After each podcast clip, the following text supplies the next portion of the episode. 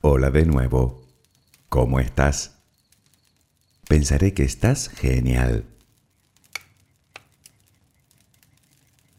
Sé que el título del audio de hoy echa para atrás a cualquiera. Suena un poco, digamos, caótico. Y eso a nuestro cerebro le gusta muy poco. Él prefiere tenerlo todo controlado y bien controlado para poder sentirse cómodo.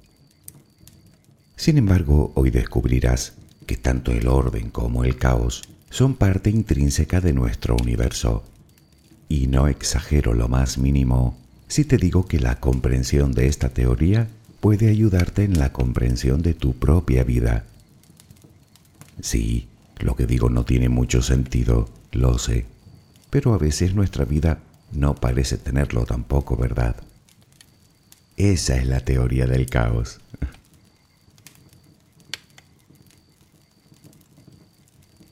¿Has oído alguna vez hablar del llamado efecto mariposa? Una mariposa bate las alas en Brasil y provoca un tornado en Texas. O hace lo mismo en Nueva York y desata un huracán en Hong Kong. No importan mucho los lugares. Te los puedes inventar tú si quieres. Eso sí, siempre y cuando elijas dos que estén muy lejos el uno del otro para que la frase se ajuste al concepto. Esta expresión se puso de moda a mediados de los años 70 del siglo XX para ilustrar la llamada teoría del caos, que en realidad, más que una teoría, se trata de toda una revolución en la ciencia. Dicen de hecho que es una de las tres revoluciones científicas del siglo XX, junto con la mecánica cuántica y la teoría de la relatividad general de Einstein. Relajemos primero cuerpo y mente y verás que, sin necesidad de profundizar demasiado, es más fácil de entender de lo que parece. Adquiere la posición que prefieras para dormir. Lo importante es que estés cómoda o cómodo. Puede que no encuentres esa posición ahora. En ese caso, ponte boca arriba, con las manos a los costados y las piernas ligeramente separadas. Relaja los párpados. Intenta que no haya tensión en ellos.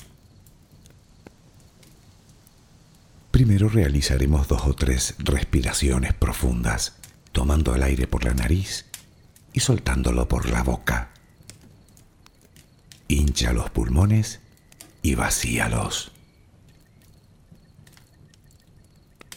Inspira y suéltalo.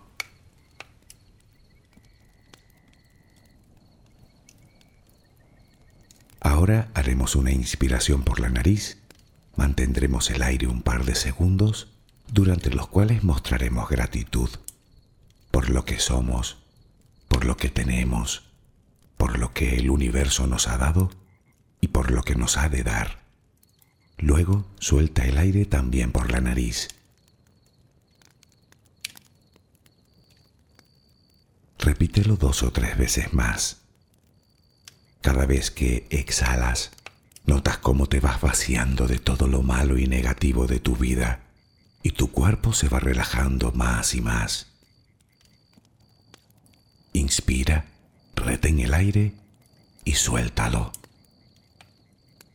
Deja que salga todo lo que te contamina.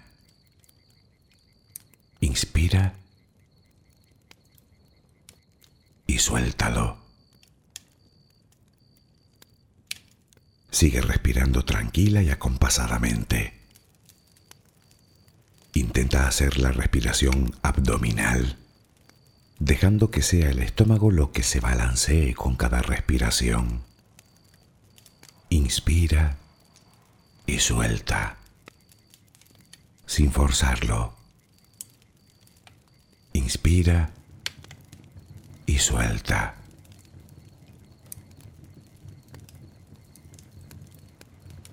Ahora piensa en tus pies, apoyados sobre la cama. Notas cómo se van relajando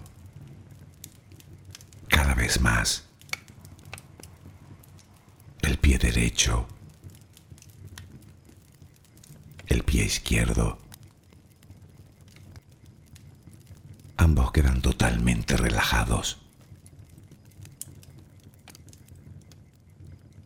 Centra tu atención en las piernas, desde los tobillos hasta los muslos. Siente como todos los músculos se van relajando.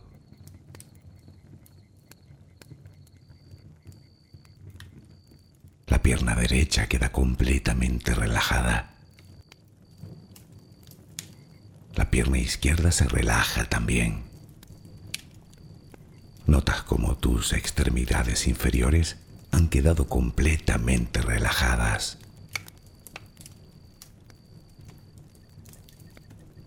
Toma conciencia de tu cadera. Nota cómo se va relajando también. Se relajan los glúteos. Notas el peso de toda la zona.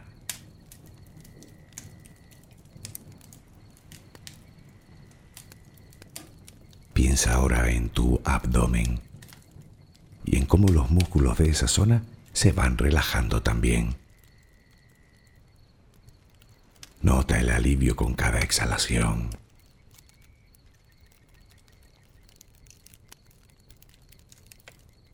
Piensa ahora en tu pecho. Nota cómo se relaja. Lentamente. Cada vez más.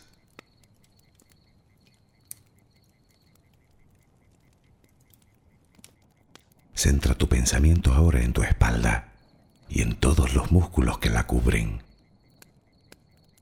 desde la cadera hasta el cuello. Sientes como poco a poco se van relajando.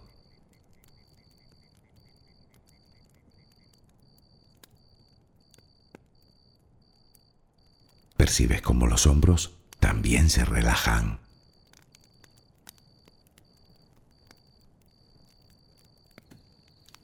brazo y antebrazo derecho, tu mano derecha, los dedos de esa mano. Nota el peso en su conjunto.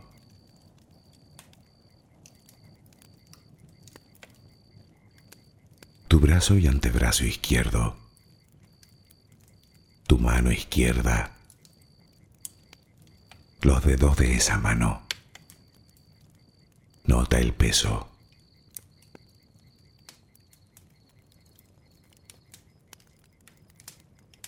Dirige ahora tu atención al cuello.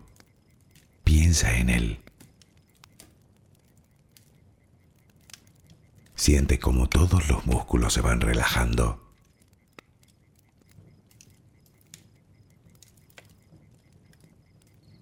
Tu mandíbula. tus mejillas, tus párpados, tu frente. Se relajando más y más todas las partes de tu cara y tu cabeza.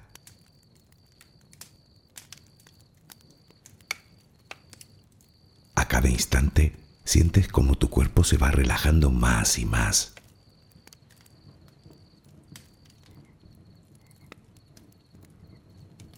Ahora vuelve a tu respiración. Respiras de forma relajada. Notas el vaivén del estómago. Cada vez que exhalas, te notas más relajada o relajado.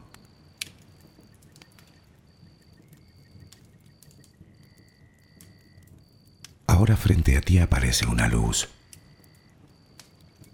Mírala. Está ahí. Es como si viniera de todos lados. Una luz muy bella y tranquilizadora. Ella quiere llegar hasta ti y tú la dejas porque sabes que esa luz es amor.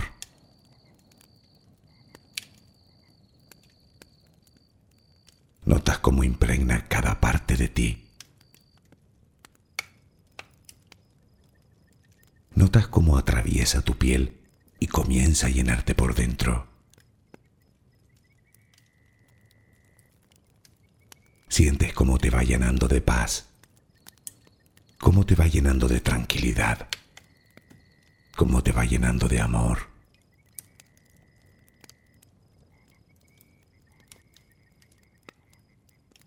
Poco a poco va desapareciendo de ti todo rastro de preocupación. Poco a poco, cada rincón oscuro de tu cuerpo se va llenando de esa suave luz. Sientes cómo te va purificando por dentro y por fuera.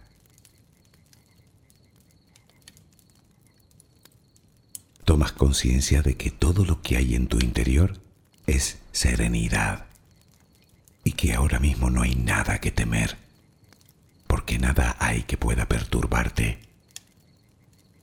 Tal es el poder de esa luz. La energía más poderosa del universo entra y sale de ti, te inunda, te protege, te enriquece,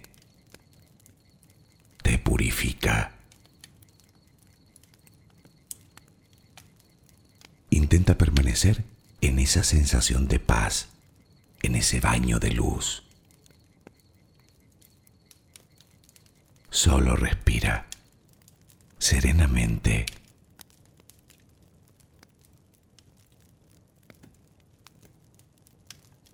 Probablemente la pregunta que te hagas ahora mismo sea, ¿puede realmente el débil aleteo de una mariposa en Nueva York desatar una tormenta en Hong Kong o donde sea?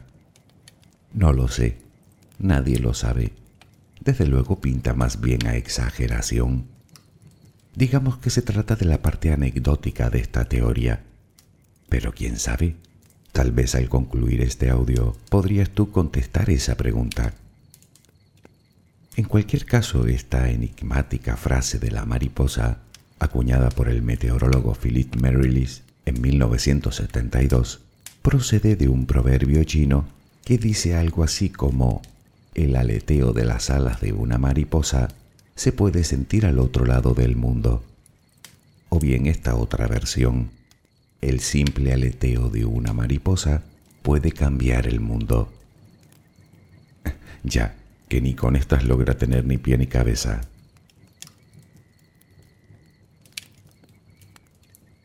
Supongo que lo propio sería empezar por el principio. En el siglo XVII, Newton formuló la ley de la gravitación universal. Por primera vez en la historia de la humanidad, un fenómeno natural podía ser descrito por las matemáticas. De hecho, las ecuaciones de Newton fueron las que llevaron a los astrónomos a descubrir Neptuno dos siglos más tarde. Este hito histórico resultaba especialmente revelador para la ciencia de la época. Quedaba claro que las leyes de la naturaleza obedecían a un lenguaje matemático completamente predecible. De ahí nos viene el concepto clásico de la ciencia, que busca la relación causa-efecto de cualquier fenómeno para luego plasmarlo en el lenguaje de las matemáticas con el fin de comprender y predecir la naturaleza.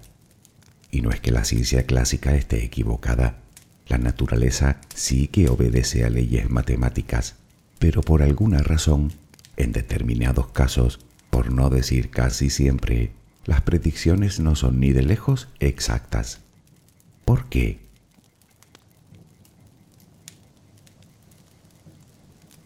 Pongamos un ejemplo de entre muchísimos que podríamos poner. Uno sencillo. Colocamos una pelota de tenis justo en la cúspide de una pirámide. La pelota cae hacia uno de los cuatro lados de esta. Bien, repetimos el experimento. Colocamos el esférico en el mismo lugar, justo arriba. ¿Sabrías predecir hacia dónde caerá? Otro ejemplo que puedes hacer tú, siguiendo con la pelota. En una habitación de tu casa, la elevas hasta la altura de la cabeza y la dejas caer. Bota varias veces en el suelo y rueda hasta un lugar. Repite el ejercicio. exactamente en las mismas condiciones. ¿Sabrías decir en qué lugar de la habitación acabará la pelota?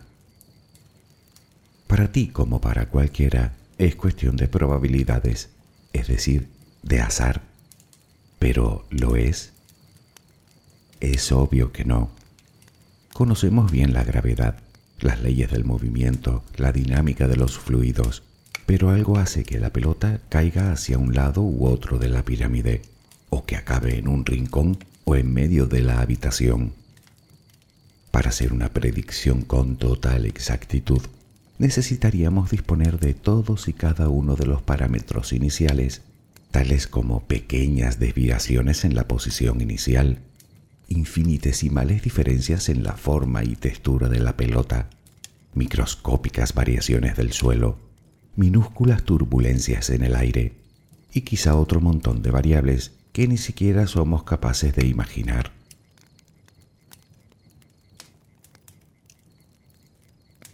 ¿Me puedes decir que existen muchos fenómenos predecibles? Por supuesto que sí.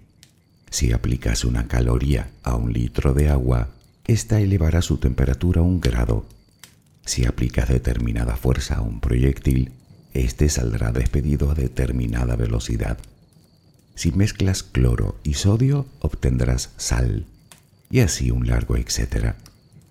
Las ecuaciones son capaces de predecir el resultado, pero sucede que cuando observamos con detenimiento el universo, vemos que no es exactamente predecible.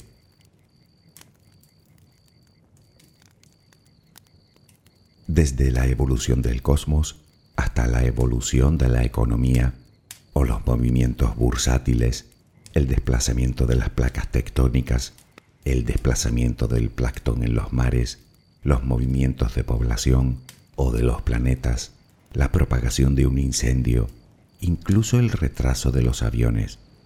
U otro ejemplo, conocemos la fisiología de una neurona, pero no tenemos ni remota idea de lo que su dueño hará con ella. Todos estos son fenómenos muy difíciles de predecir. Son los llamados sistemas caóticos, también llamados dinámicos no lineales, en los cuales la más mínima variación desemboca en una evolución radicalmente diferente. Digamos que las leyes tradicionales de la ciencia no lo pueden predecir. Se puede decir que la teoría del caos nació como necesidad, precisamente para ordenar todo ese aparente desorden pero ¿lo podemos considerar realmente como desorden? ¿Un caos? En realidad no.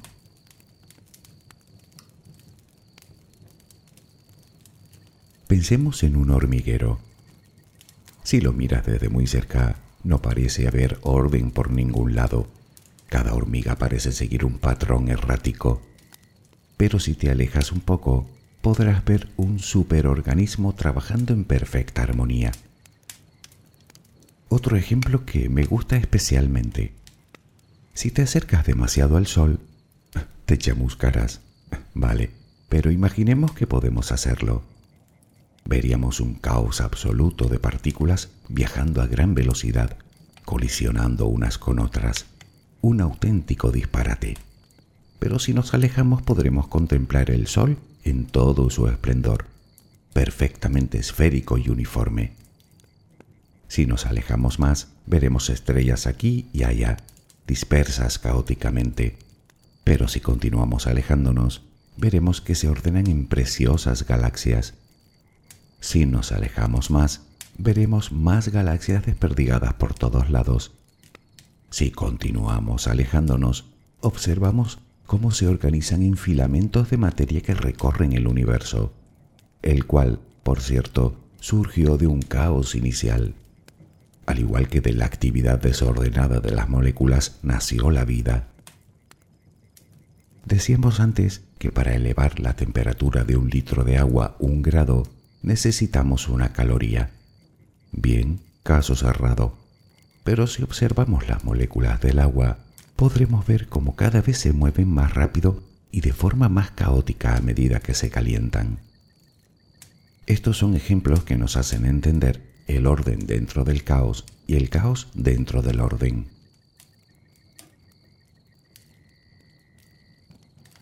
La teoría del caos comenzó siendo una rama de las matemáticas desarrolladas por el célebre matemático Henry Poincaré a finales del siglo XIX.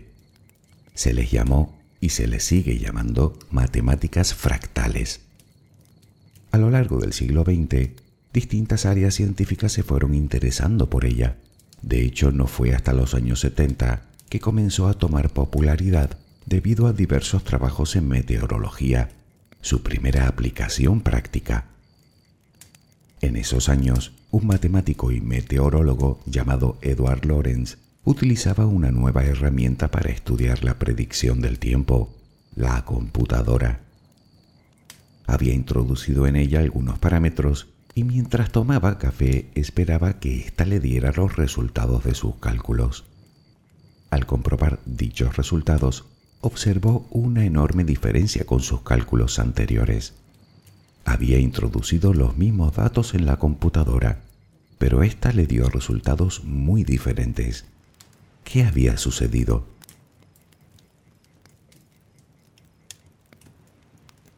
Después de muchas comprobaciones, se dio cuenta de que lo único que había hecho era redondear una cifra. La computadora le admitía seis decimales pero en ese segundo intento solo introdujo tres. El valor de unas pocas milésimas provocó que los resultados finales fueran abismalmente diferentes. O dicho de otra manera, en los sistemas llamados caóticos se pueden conocer sus condiciones iniciales y las ecuaciones que lo rigen, pero una mínima variación puede provocar una evolución absolutamente diferente en su comportamiento.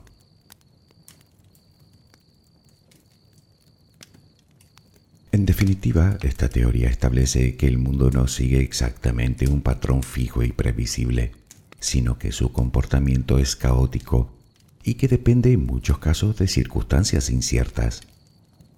Así pues, la teoría del caos dispone que pequeños cambios en las condiciones iniciales generan grandes diferencias en su comportamiento futuro, por lo que su predicción a largo plazo es completamente incierta. Resumiendo, se encarga de estudiar la magnitud desconocida de las pequeñas acciones.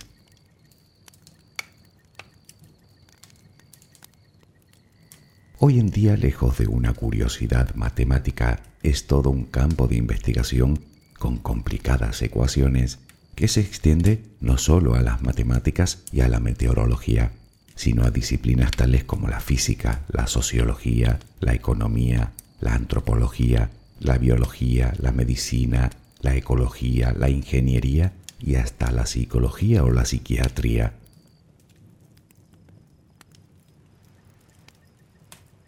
Ahora tal vez te preguntes qué tiene que ver la teoría del caos con las ciencias de la salud y mucho menos contigo y con tu vida. Esta teoría podría dar explicación a numerosos fenómenos que aún no sabemos explicar. Por ejemplo, ¿Por qué no todas las personas responden de la misma manera a un tratamiento? ¿Por qué unas personas pueden desarrollar problemas mentales y otras no? ¿Por qué, siendo todos los seres humanos que buscamos más o menos lo mismo, existe tanta diversidad de formas de pensar, de actitudes, de comportamientos, de creencias, de puntos de vista? Por su entorno social, cultural y emocional, me dirás, vale, entonces contéstame por qué dos gemelos, personas con los mismos genes y las mismas experiencias vitales, reaccionan de distinta forma ante un estímulo concreto. Existe tal variedad de circunstancias que nos es imposible contemplarlas todas.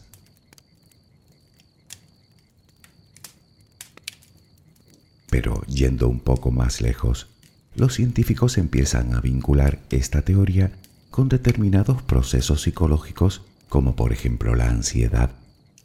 Y si lo piensas es sencillo de entender. Una de las cosas que más ansiedad causa en nosotros es la incertidumbre por el futuro. O dicho con otras palabras, la imposibilidad de establecer predicciones fiables dada la cantidad de variables y posibilidades, es decir, dada una realidad caótica e impredecible. Y de hecho sucede lo mismo con otros trastornos. Claro que sigues sin saber qué tiene que ver esta teoría contigo. Bueno, intentaré explicarlo con un poema que tiene casi 400 años. Seguro que has escuchado algo parecido. Su autor, George Herbert, y dice algo así. Por la falta de un clavo se perdió la herradura. Por la falta de una herradura se perdió el caballo. Por la falta de un caballo se perdió el caballero. Por la falta del caballero se perdió la batalla. Y por perder la batalla se perdió el reino. Y todo porque faltó un clavo.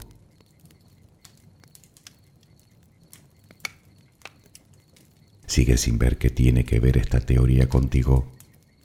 Para empezar, los seres humanos somos claros ejemplos de sistemas caóticos o sistemas dinámicos no lineales. En nuestra vida, cualquier pequeña circunstancia o acción u omisión, aunque aparentemente no tenga conexión con nada, puede alterar significativamente, tanto para bien como para mal, nuestra vida a corto, medio o largo plazo. Un pequeño acto de bondad que puede cambiar para siempre la vida de alguien. Una palabra en el momento adecuado que hace que esa persona cambie su perspectiva a otra más positiva. Por ejemplo, vas a salir. Cuando doblas la esquina, recuerdas que te has dejado algo y vuelves a buscarlo.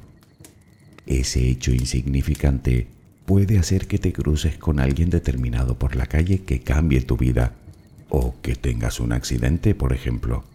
Tocamos madera. Piénsalo, y todo por un pequeño despiste. Por un clavo se perdió el reino.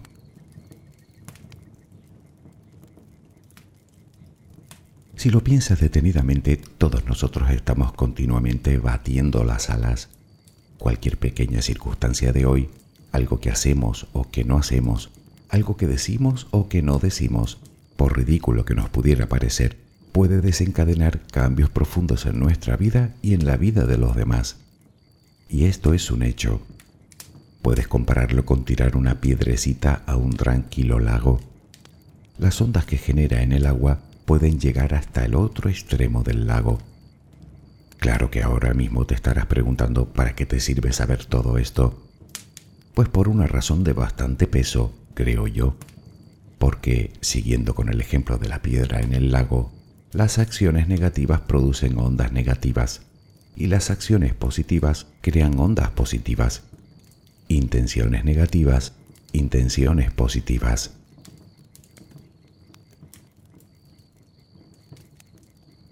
Es obvio que no podemos controlar prácticamente nada de lo que nos rodea, por lo que para nosotros es puro azar, aunque obedezca a circunstancias concretas. Para afrontar esa incertidumbre, debemos cultivar habilidades tales como la resiliencia, el enfoque positivo, la creatividad, la flexibilidad mental, que servirán como valiosos recursos para superar cualquier situación. Sin embargo, y frente a tanta incertidumbre, estarás de acuerdo conmigo en que sí que podemos controlar nuestras acciones y nuestras palabras, es decir, cuidar determinados comportamientos y actitudes en nosotros. Quiero decir que no puedes evitar las piedras que otros tiren al lago, pero puedes controlar las que tiras tú. Y si tenemos en cuenta que las mismas ondas que producimos en el lago son las que nos llegan a nosotros, ¿No te parece que siempre es mejor producir ondas positivas antes que negativas?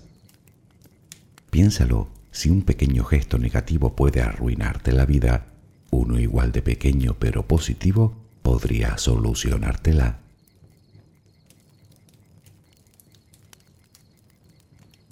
Sobre las piedras que tiramos nosotros, ya hemos hablado en muchos audios. Y la clave es muy simple actuar siempre correctamente. Para empezar, sea amable. Numerosos estudios revelan que la amabilidad no es sólo positiva porque atrae más de lo mismo, sino que es capaz incluso de transformar entornos, ya sea en el hogar, en el trabajo o en una simple reunión de amigos, puesto que crea climas más productivos y felices. Practica la honestidad, la sinceridad, tanto en tus palabras como en tus acciones, y evita la crítica y los juicios. Si no te gusta que te juzguen a ti, no lo hagas a los demás. Si te ataca la ira, respira profundamente y cuenta hasta 10. A veces, un berrinche incontrolado puede llenar nuestro camino de obstáculos innecesarios, como por ejemplo la culpa.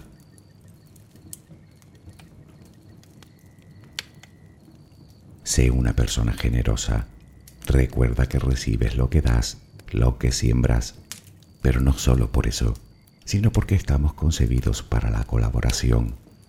El altruismo, hacer cosas por los demás sin esperar nada a cambio, nos hace felices. Es así. Reflexiona. Si muestras generosidad en un momento determinado, puede que alguien más se contagie y que esa persona termine por contagiar a otras. Y así, lo que fue un pequeño acto de generosidad podría convertirse en ese tornado de Texas o en esa tormenta en Hong Kong. ¿No lo crees tú?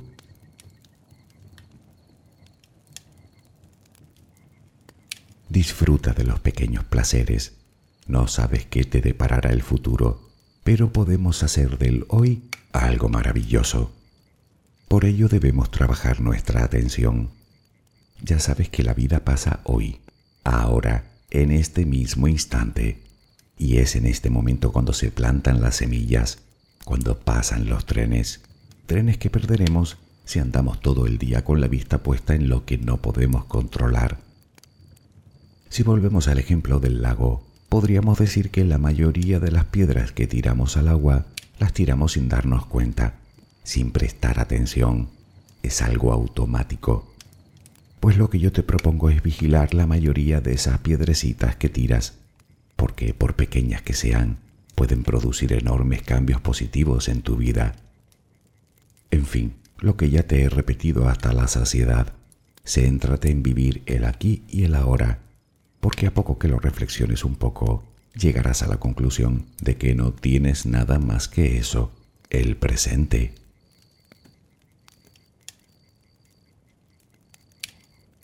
Seguro que si te pones a pensar, en tu vida han habido multitud de pequeñas circunstancias o casualidades que han provocado grandes cambios a lo largo del tiempo.